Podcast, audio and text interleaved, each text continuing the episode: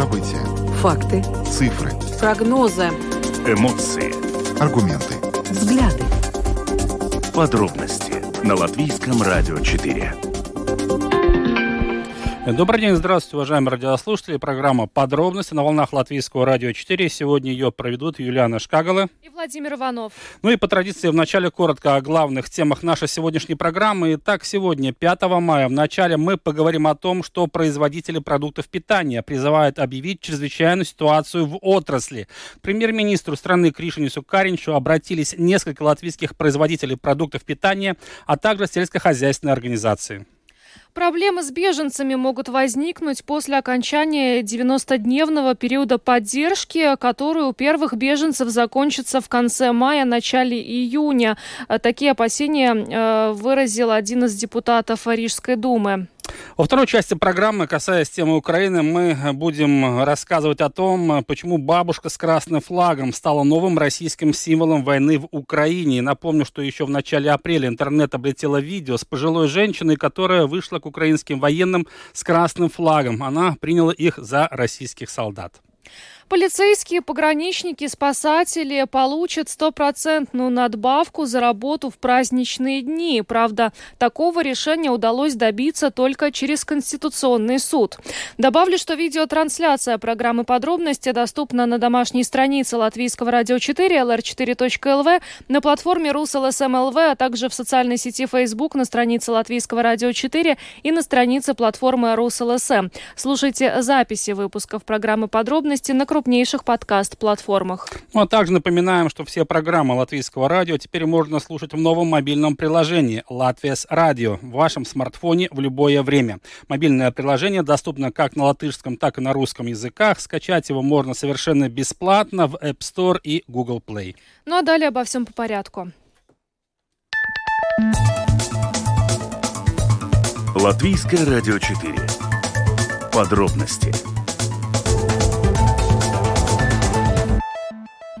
Программа подробности на Латвийском радио 4. Поговорим о том, что несколько латвийских производителей продуктов питания и сельскохозяйственных организаций обратились к премьер-министру Кришине Сукариншу с просьбой объявить в этой отрасли чрезвычайную ситуацию.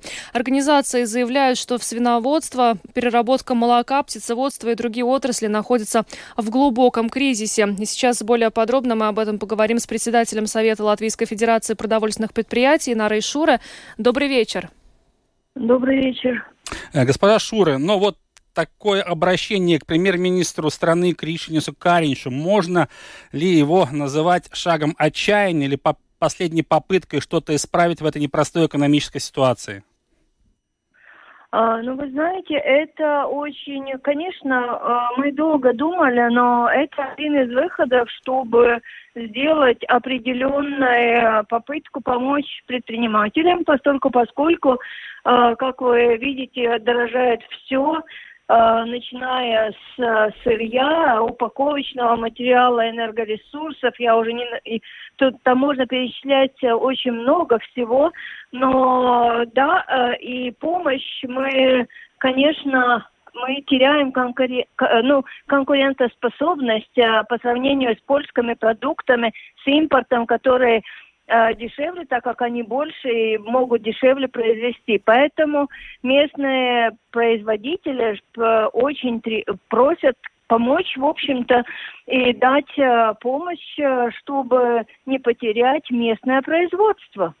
А, в открытом письме представители организации отмечают, что э, сложилась катастрофическая нехватка оборотных средств, а продукция реализуется ниже себестоимости, э, при этом э, астрономически выросли цены на энергоносители. То есть получается, что производители продовольствия сейчас, э, ну, по сути, работают в минус?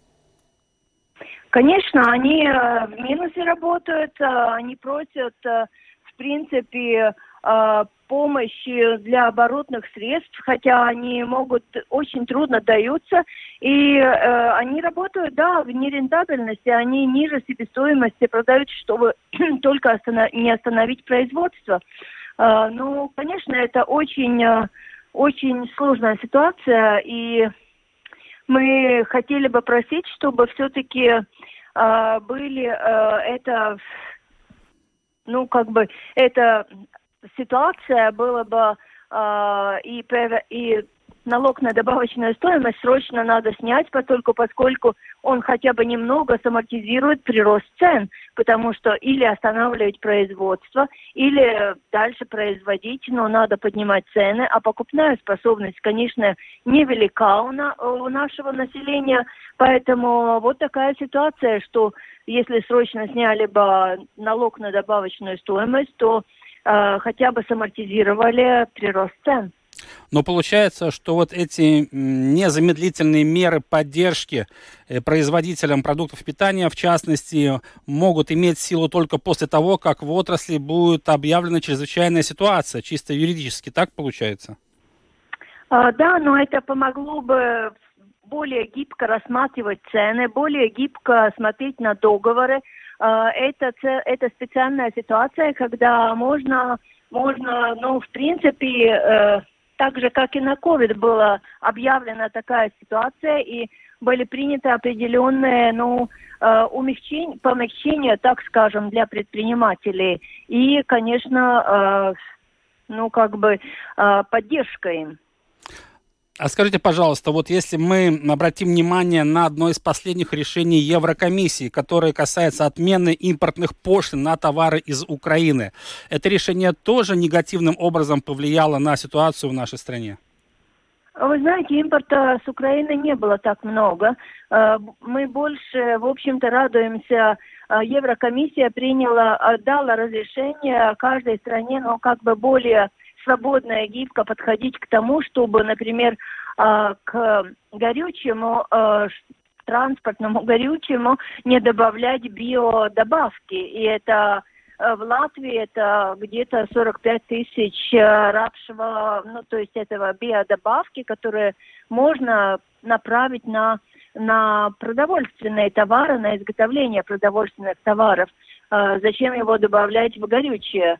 А, вот это, потому что масла, и вы знаете, подсолнечное масло дорожает неумоверно, потому что она с Украины шла, сейчас не из, России, а, поэтому это все компенсировало бы, а, хоть немного дало бы, но это можно только осенью сделать, потому что договора заключены, новый урожай будет только в конце лета и осенью, поэтому мы очень ждем, чтобы это тоже было отменено, эта добавка. Удается ли сейчас а, производств, э, производителям а, платить зарплаты своим сотрудникам, учитывая вот всю сложившуюся ситуацию, что и по счетам нужно платить, и за упаковочные материалы нужно платить, и работают как бы в минус себе? Вопрос, как долго мы можем работать в таком минусе, поэтому мы, в общем-то, пришли к такому, ну, как бы, точке, когда надо принять решение или сохранить местное производство, или, в принципе, надо сокращать ее, потому что в минусе долго работать нельзя.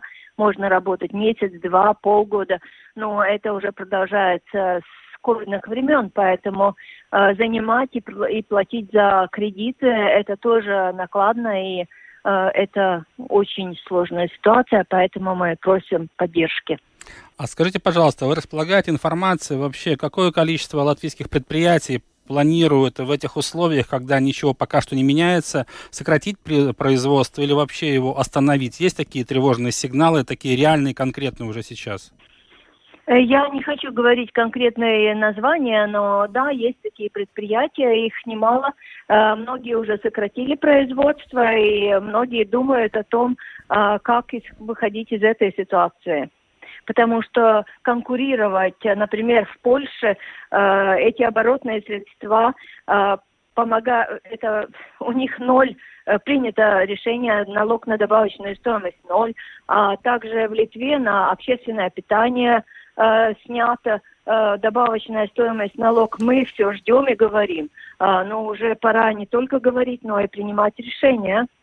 Да, но мы как раз а, буквально на этой неделе обсуждали с представителем коалиции, парламентским секретарем э, Министерства финансов Атиса Закатистова возможность снизить НДС, потому что Министерство экономики э, говорит о том, что такие переговоры в коалиции в ближайшее время возможны, но вот как-то, судя по всему, Министерство финансов достаточно скептично на это смотрит. А Министерство финансов всегда скептично смотрит на то, что э, как бы они сейчас заблуждаются в том, что Э, налог э, на добавочную стоимость сократится. Но люди ведь, э, он просто сократится в каком-то, в какой-то отрасли, но он добавится в той отрасли, где люди смогут заплатить.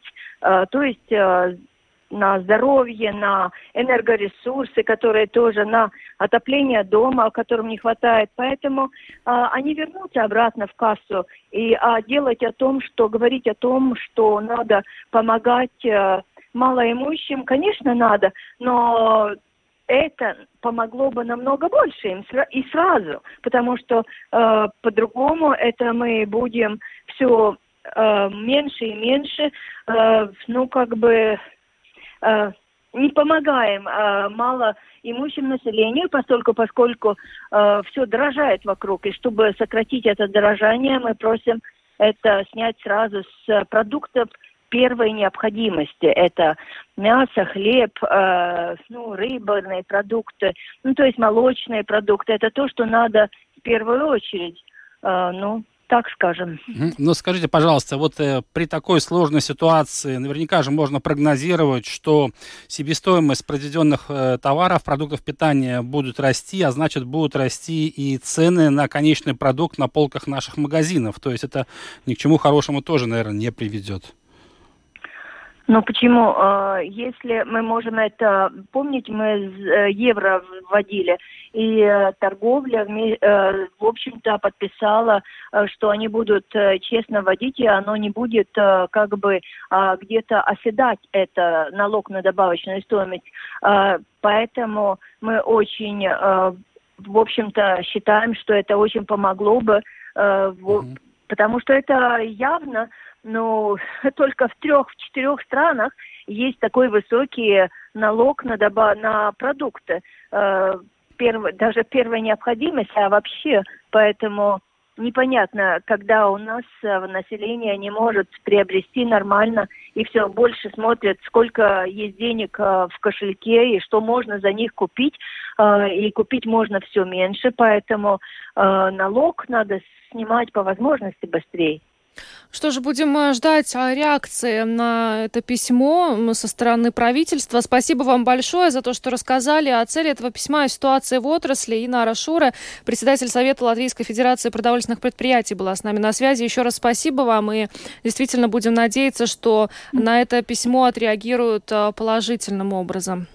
Да, спасибо вам и будем ждать положительного. Спасибо.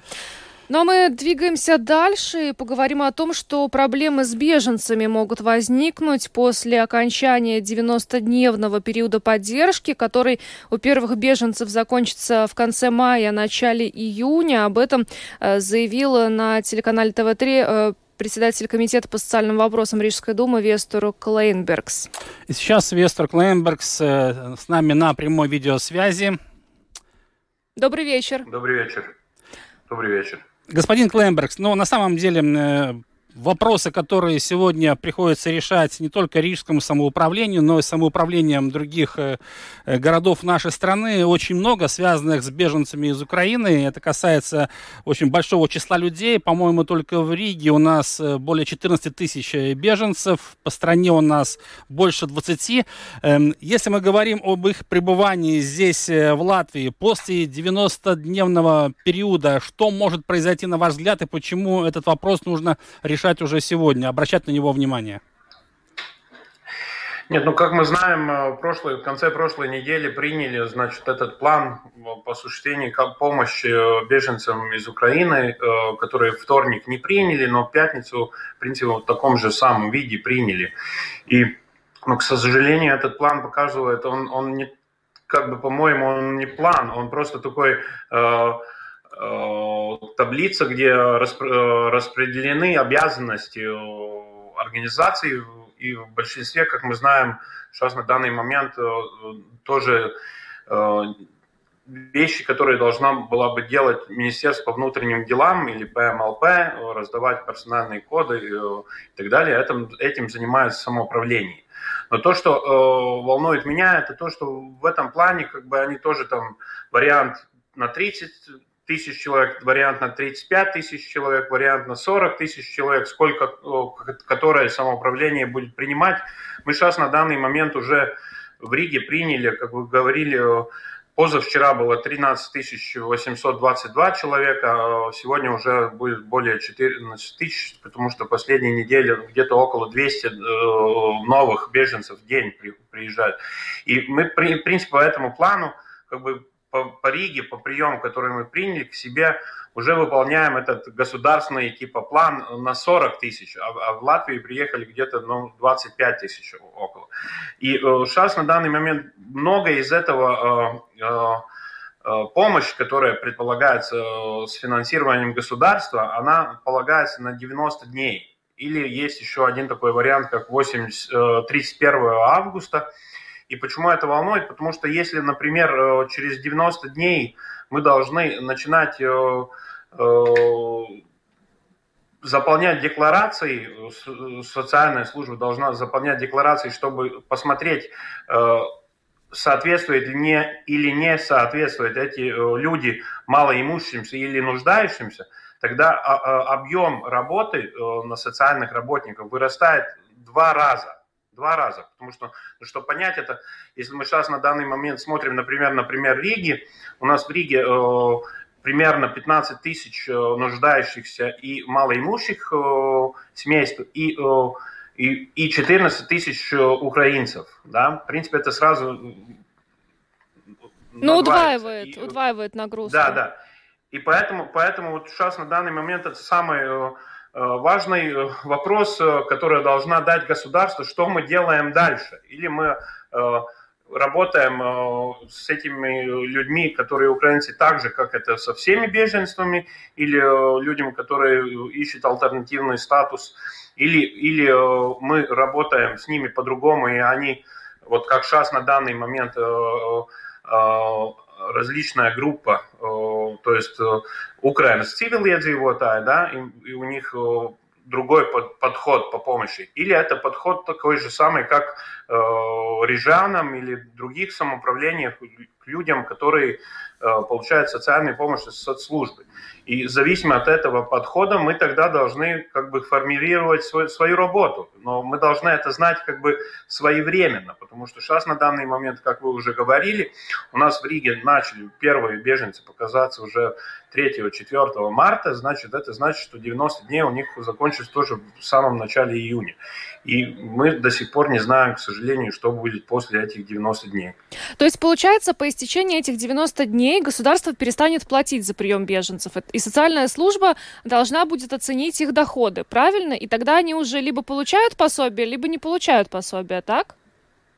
Ну, сейчас на данный момент это нам непонятно. Этот вопрос, который еще не до конца решен. Э, если мы посмотрели, например, на Лаймум проект, который был в прошлом четвер... Э, вторнике э, с этим планом вместе в кабинете министров, там была дата, что кабинет министров должен разработать правила, что случается, что происходит после 90 дней до 20 мая. Сейчас в этом, которые приняли пятницу, там уже этой даты даже нету. Поэтому мне не ясно, что будет после 90 э, дней. Сегодня было этот Civil Aizsardzības комиссия. В Риге тоже там много говорили про то, что, что будет после 90 дней, и никто не, сейчас на данный момент не может на этот вопрос ответить. Но, к сожалению, этот вопрос, ну, э, в принципе, министр кабинет э, должен решить и сказать, потому что этот подход должен быть как бы одинаковый во всем государстве. Иначе получается, что после 90 дней каждое самоуправление будет делать по-своему. Но при этом э, самоуправление же э, по истечению этого периода не должны будут оставить беженцев без средств к существованию? Нет, ну самоуправление, наверное, ни одно не оставит ни одного человека вообще без э, возможность существования. Но понимаете, если сейчас на данный момент мы знаем, что, например, 90 дней оплачивает э, государство э, тем людям, которые, например, живут в отелях или хостелах и так далее, размещены. И тоже 90 дней, сейчас вот есть кабинет министров принял, что будет и частным персонам тоже оплачивать 90 дней Э, что значит, а, опять же, что эти все люди, которые захотят эти деньги, будут приходить к самоуправлению, всякие договора заключать. У нас на это ресурсов нет в самоуправлениях, но, но, но то, то, что это значит, что после 90 дней нет ответа, что будет сейчас на данный момент. Вот это самая большая проблема. А, Господ, господин Клембергс, а можно ли эту проблему решить хотя бы частичным трудоустройством украинских беженцев, помочь им найти хоть какую-то работу, чтобы потом затем снять с себя и тоже груз ответственности, если мы говорим о финансовой помощи этим людям? Да, это, конечно, это тоже очень важно. И сейчас на данный момент где-то около 1500 людей начали работать официально. Э, к сожалению, в начале апреля еще это было затруднительно, потому что не работали персональные коды. Эти коды, которые были с визами в данном месте, они не работали в системе налогов. Э, сейчас на данный момент люди начинают работать, но э, там тоже есть много проблем насчет Э, и языка, которого люди, к сожалению, не знают, не знают и, к сожалению, обучение со стороны государства тоже еще не началось, э, хотя люди очень, многие люди хотят изучать э, язык. Сейчас на данный момент NGO и, и ну, люди, люди брīvprātīgie, да? Добровольцы. Добровольцы, да, учат язык, да. И это, мне кажется, тоже очень странно, потому что выделил государство 3 миллиона на обучение языка, но, к сожалению, уже у нас 90 дней сейчас скоро будет, два месяца больше, и еще это не началось. Mm. Но выучить язык любой, и, и, и латышский, любой другой с нуля, причем э, в стрессовой для человека ситуации, да, когда он бежал э, от войны и сейчас находится в совершенно чужой стране, возможно, без э, поддержки близких, но это достаточно сложно, поэтому, мне кажется, здесь важно еще пробовать трудоустроить и, и без знания языка хотя бы на какой-то период. Кстати, я здесь хочу э, рассказать вот э, по моим личным наблюдениям, я не буду называть конкретную торговую сеть, которая трудоустроила Э, беженцев из Украины, просто они встречаются на кассе, и, и по ним можно понять, что они беженцы из Украины, так как у них на груди висит значок соответствующий. Ну, э, я, я просто наблюдала ситуацию на кассе, да, бывают сложности, но все друг с другом договариваются все равно. Да, да, люди понимают, что это, это беженцы. И, ну, конечно, конечно, изучать э, так быстро не, не можно обучиться, но должны понять, что если людям есть возможность с первого дня уже учиться язык, э, работать и э, социализироваться с местными э, и на местном языке, они, они очень, эти украинцы, довольно многие из них очень мотивированы учить язык, и многие понимают, что они ну, будут вынуждены, в принципе, остаться тут на большее время, потому что у некоторых нет куда возвращаться или кому возвращаться. И поэтому, э, если у них есть возможность начинать работать, э, это очень важно. И это и со стороны самоуправления тоже важно, потому что каждый из этих людей, которые начинают работать, он не будет уже э, как бы клиент социальной службы. Это уже тоже плюс очень большой. Господин Клембергс, ну вот мы знаем, что правительство на прошлой неделе утвердило вот этот план поддержки украинских беженцев на сумму до 116 миллионов евро. Сумма большая, конечно, как мы уже выяснили, она рассчитана на оказание помощи примерно 40 тысячам человек. Но исходя из той ситуации, которую мы сегодня имеем в Украине, да, война продолжается, исходя из того, что поток беженцев не прекращается, уже из Украины выехали очень много миллионов, там более 7, по-моему, миллионов, э, можно ведь предположить, что и в Латвии этих беженцев станет еще больше. Значит ли это, что этот вопрос, на ваш взгляд, снова будет очень актуален, его придется решать незамедлительно, потому что таких людей будет становиться все больше и больше? Да, и поэтому я и говорю, что проблема в том, что сейчас на данный момент у нас нет действительно такого плана, что мы будем делать, если э, вдруг этих людей будет еще больше. У нас есть как бы ответственные за, за, за каждый там отрасль. И если вы посмотрите, например, на этот план, тогда то, что э, э, соответствует как бы ну, ответственности по этому плану самоуправления, тогда везде в эти, там вы найдете, что это из ресурсов самих самоуправлений без дополнительного, дополнительной помощи с государства. Но, но к сожалению, мы должны, мы должны понять, что Последние два года э, бюджеты самоуправлений э, сокращались все время э, со стороны государства, и поэтому это очень большая проблема, потому что у нас на данный момент мы работаем, например, в социальной службе где-то с ресурсом, который у нас не хватает на 30% работников. Да, и мы дополнительно должны делать еще эту работу, еще должны давать персональные коды, которые, в принципе, как бы, э, ну, э, Э, как бы это, ну, как сказать, э, обязанность э, Министерства внутренних дел. Да? Они пере, пере, переложили много очень этих обязательств, которые обычно с беглецами, на плечи самоуправлений. Угу. Ну, э, остается дождаться, да, теперь какого-то конкретного уже решения от Кабинета министров, чтобы понимать, да, что будет по истечении этого 90-дневного периода. Да, мы это очень ждем. Э, этот вопрос очень важен, и я, я очень надеюсь, что э, э, государство решит, что мы должны продлинить этот период 90 дней на больше, потому что мы видим, что война не заканчивается. И просто я считаю, что начинать уже сейчас сразу заполнять декларации, это просто Э, ну, лишняя работа для социальных работников всех э, соцслужб, потому что нам всем ясно, если э, мы смотрим, что эти люди, большинство это женщины с детьми и люди пенсионного возраста, это значит, что, в принципе, ну, они все будут соответствовать по нашим понятиям или малоимущими, или нуждающими. Поэтому это, ну, как бы факт, что они будут нужны ну, получать эту помощь, и поэтому ну, дополнительно э, давать работу социальным работникам, чтобы они выясняли, если у, у кого-то из этих 20 тысяч э, людей э, ну, дополнительный доход тут в Латвии, ну, я думаю, это никому не, не интересно. Это просто дополнительная лишняя работа.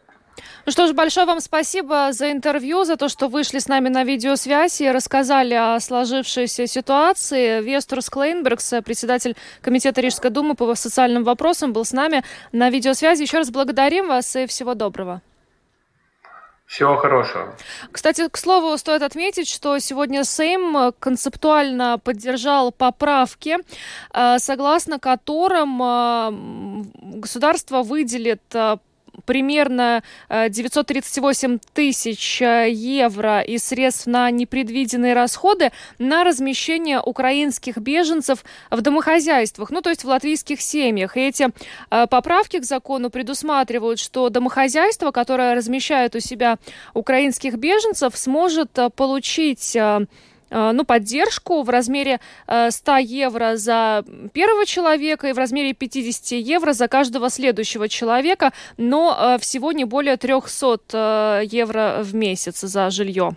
Да, это такой способ, чтобы действительно домохозяйства тоже были заинтересованы в приеме таких людей. Вообще, согласно последним данным Министерства внутренних дел, с начала, с начала войны России против Украины в Латвии уже зарегистрировано почти 27 тысяч украинских беженцев. Причем более 20 тысячам беженцам выданы виды на жительство с правом на трудоустройство в Латвии. И при этом э, около трех с половиной тысяч людей из числа украинских беженцев смогли в итоге трудоустроиться. Но все равно главный вопрос остается по-прежнему э, тот, который мы сегодня обсуждали. Что будет с этими людьми, на что они будут жить и как они вообще будут здесь существовать в Латвии после того, как истекут 90 э, дней пребывания в нашей стране.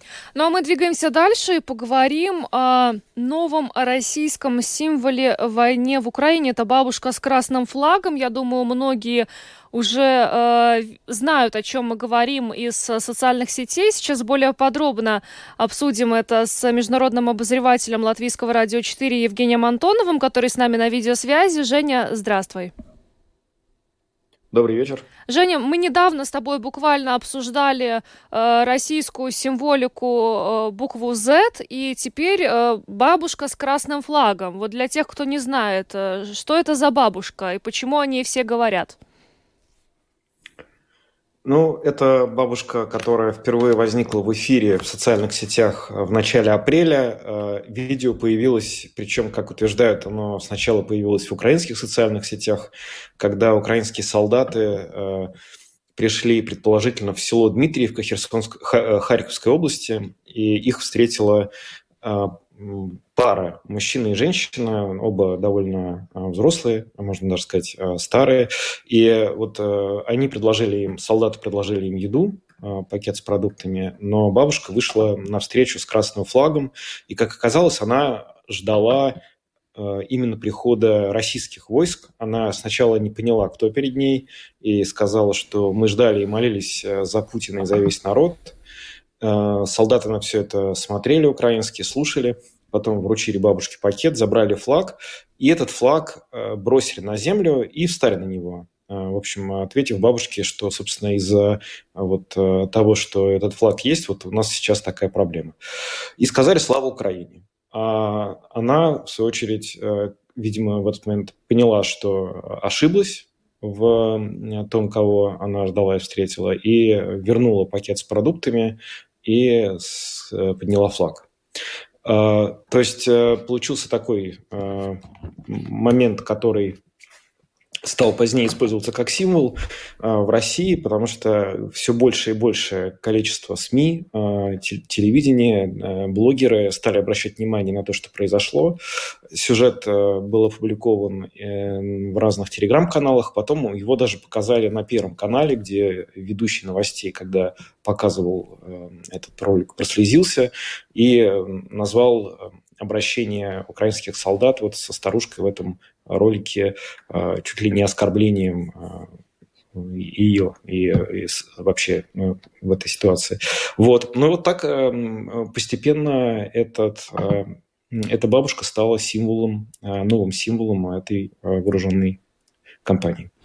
Ну, Женя, ну, насколько можно понять, появилось очень много флешмобов, мемов, и мы видим фотографии, которые приходят нам из России, там действительно воодушевились бабушка, вот эти муралы, стены, большие полотна, картины, все это, скажем так, э, патриотическое ура произвело на, вышло на новый уровень. Эта бабушка стала чуть ли не ну, родиной матью, если мы помним, да, события Второй мировой войны. Э, то есть получилось, что бабушка стала действительно как, какой, какой-то героиней вот всей этой истории и всей этой войны в Украине, только уже с российской стороны.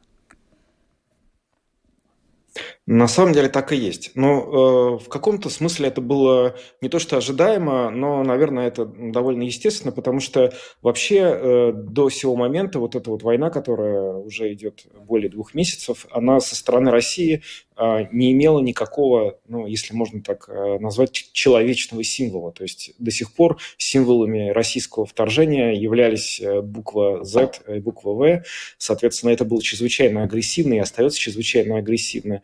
И вот эта вот э, эта история с бабушкой, с флагом, она позволила, видимо, российской пропаганде показать какую-то другую э, сторону своей истории. Потому что э, про эту бабушку рассказывало не только российское телевидение, но вот даже в, на заседании Совета Безопасности ООН зам постоянного представителя РФ Полянский приводил э, эту историю, и он ее приводил в качестве иллюстрации того, что э, жители Украины на самом деле ждут освобождения от нацизма, что российские солдаты не просто так там находятся, а вот, пожалуйста, вам живое доказательство того, что мы пришли действительно э, спасать людей, которые там страдали от какого-то гнета. И по мере того, как, в общем, это потенциал этой истории стал все более очевиден, ее стали все больше и больше э, таким образом использовать. Вот, в частности, например, ты совершенно правильно сказал про Родину-мать, потому что сейчас э, на огромном количестве плакатов, э, где эту бабушку изображают, э, стали добавлять тень э, вот этой вот скульптуры «Родина-мать зовет». То есть как бы бабушка с флагом, она как будто бы отбрасывает тень в виде скульптуры «Родина-мать зовет». И то есть это идет такая прямая отсылка вот э, к тому символу, который был одним из э, символов э, Второй мировой войны и остается символом России. И, в общем, даже сейчас появилась информация, что ее пригласили на празднование Дня Победы в Москву, на Красную площадь. Данные расходятся, удалось ли это сделать по, одним, по одной информации они на отрез отказались с мужем выезжать из своего села и покидать свой дом, по другим якобы родственники из Барнаула, увидев это видео, перевезли их к себе, и оттуда уже бабушка вот э, с флагом или там без флага, она приедет в Москву и будет присутствовать 9 мая на Красной площади. Но еще один э, очень связанный э, вот с этим э, вопиющий случай, это когда в фактически в стертом с лица земли российской армии Мариуполе поставили памятник этой бабушке. Ну, э, этот памятник, на самом деле, сейчас пытаются ставить в самых разных городах. Буквально вот э, два или три дня назад э, памятник поставили в Белграде, но его практически немедленно убрали, потому что, как выяснилось, огромное количество местных жителей стали пытаться на него забираться и, в общем, делать, видимо, какие-то другие еще с ним действия, которые не понравились властям. И представители властей сказали, что мы думаем, куда разместить его так, чтобы ему ничего не угрожало. Но действительно, на самом деле, вот в Мариуполе сейчас происходит довольно знаковое событие, потому что туда прибыл э, замглавы администрации президента России Кириенко, э, Вместе с ним там находится секретарь Генерального совета партии «Единая Россия» Андрей э, Турчак. И они там э, установили такой небольшой памятник э, бабушке с советским флагом. И, по всей вероятности, вот э, это действие станет одним из этапов к подготовке Парада Победы, который в Мариуполе, как утверждают, опять же, официальных подтверждений этому я не видел, но утверждают, что 9 мая в Мариуполе, в той части, которая, как называют это в России, освобождена, состоится Парад Победы.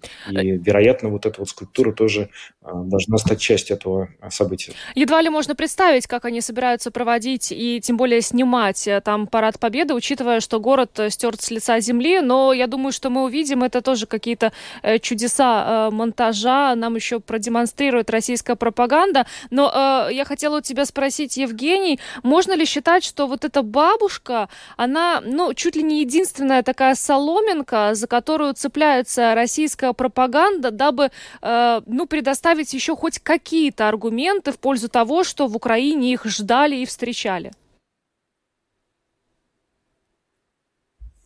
Э, я, да, думаю, что можно так сказать. На самом деле, я просто не видел до сих пор никакого другого свидетельства того, что их ждали и встречали. Потому что э, мы видим, конечно, что когда Мариуполь или другие э, украинские города, занятые российскими войсками, а когда оттуда идут какие-то, какая-то съемка э, российского ТВ разрешенная, рядом есть э, жители, которые вроде как местные, но мы наверняка не можем быть уверены, что это именно местные жители. Но здесь вот это такая настоящая история человека, которая ждала э, освобождения, как она считала, вот она флаг приготовила, и э, пришли солдаты, но другие. Там теперь по этому поводу э, чуть ли не конкурс стихов, там соревнуются в том, э, что ее воспевают. Э, Рогозин, глава Роскосмоса, заявил, что э, изображение бабушки со флагом теперь появится на ракетоносителе, который запускает космические корабли в, в космос.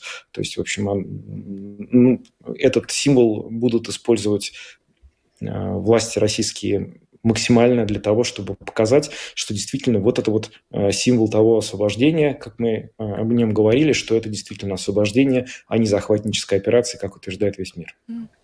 Ну что ж, большое спасибо тебе, Женя, за то, что рассказал. На самом деле это, ну, интересно наблюдать, э, как э, российская пропаганда пытается использовать новые новые методы э, воздействия на, на общество, ну, в частности, российское, наверное.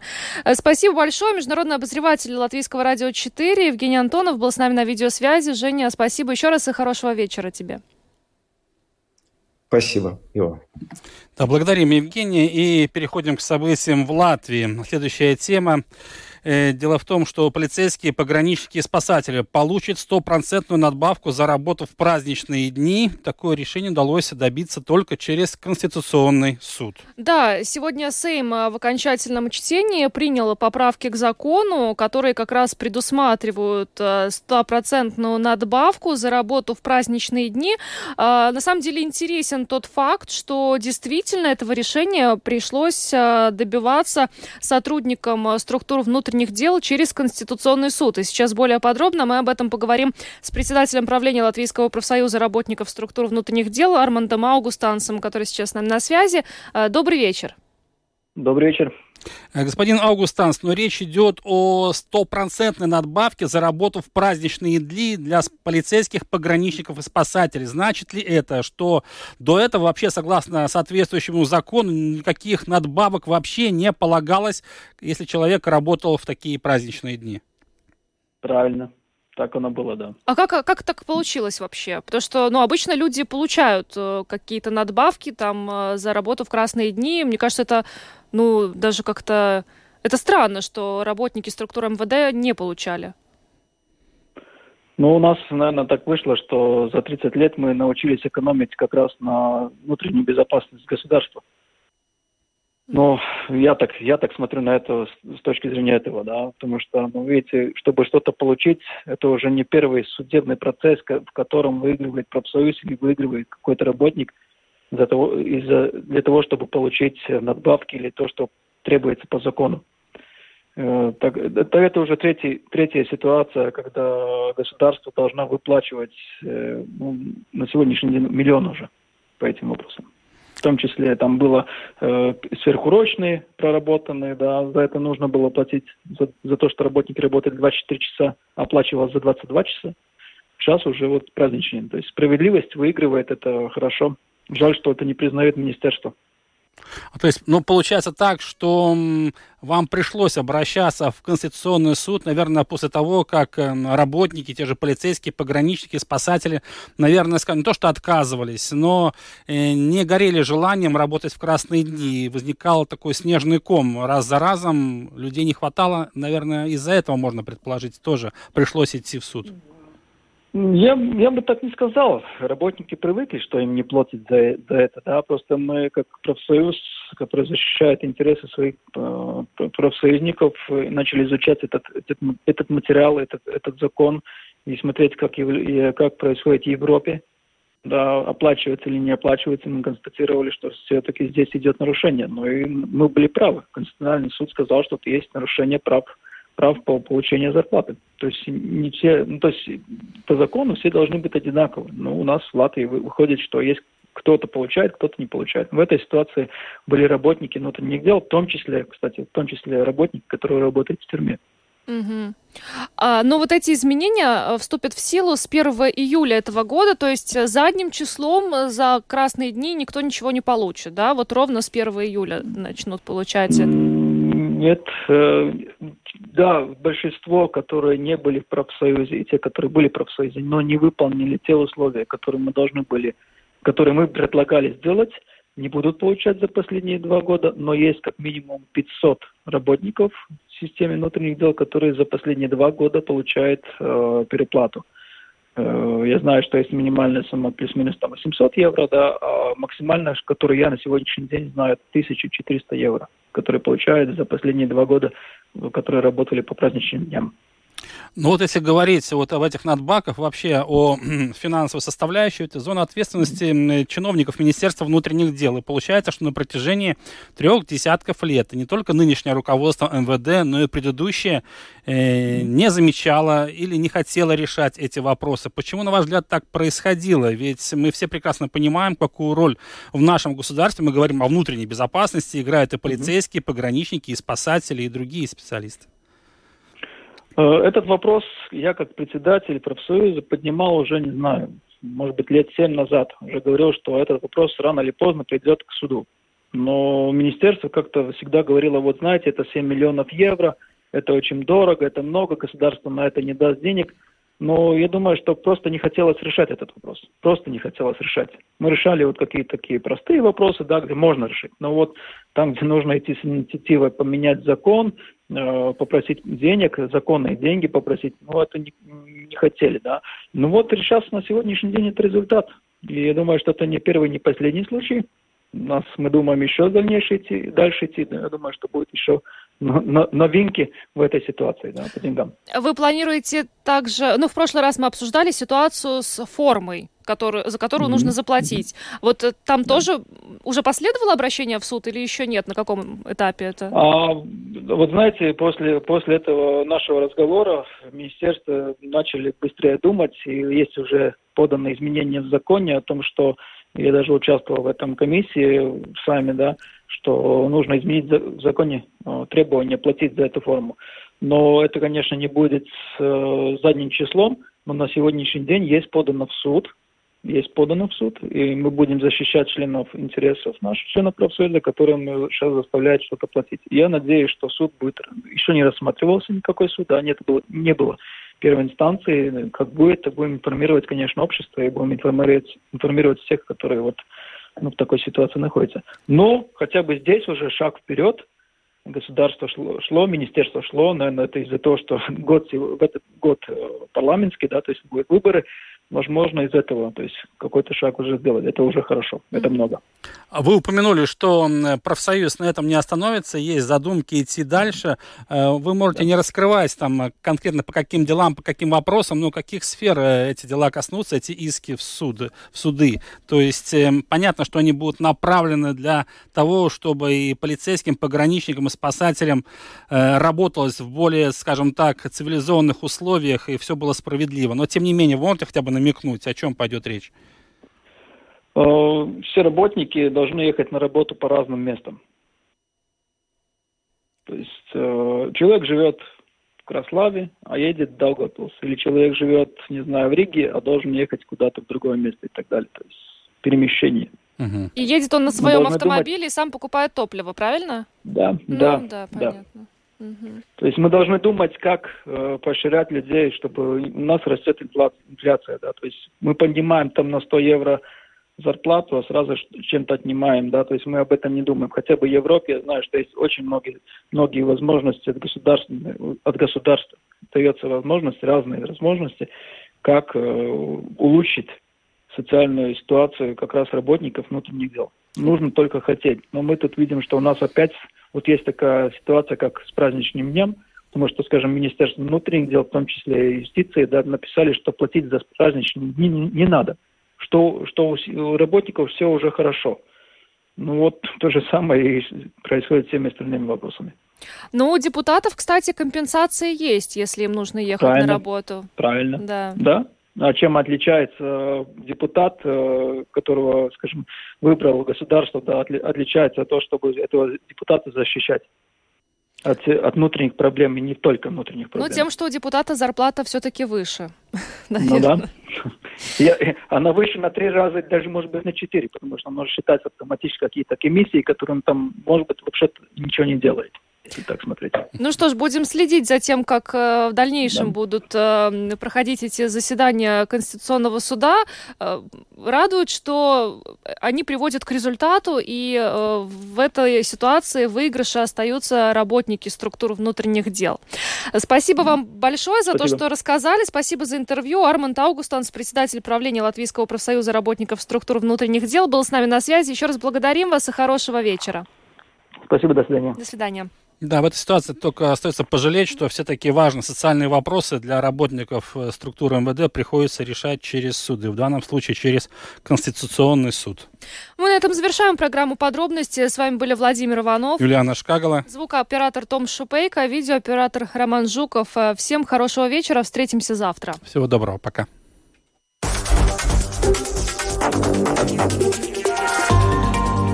Латвийское радио 4 Подробности по будням.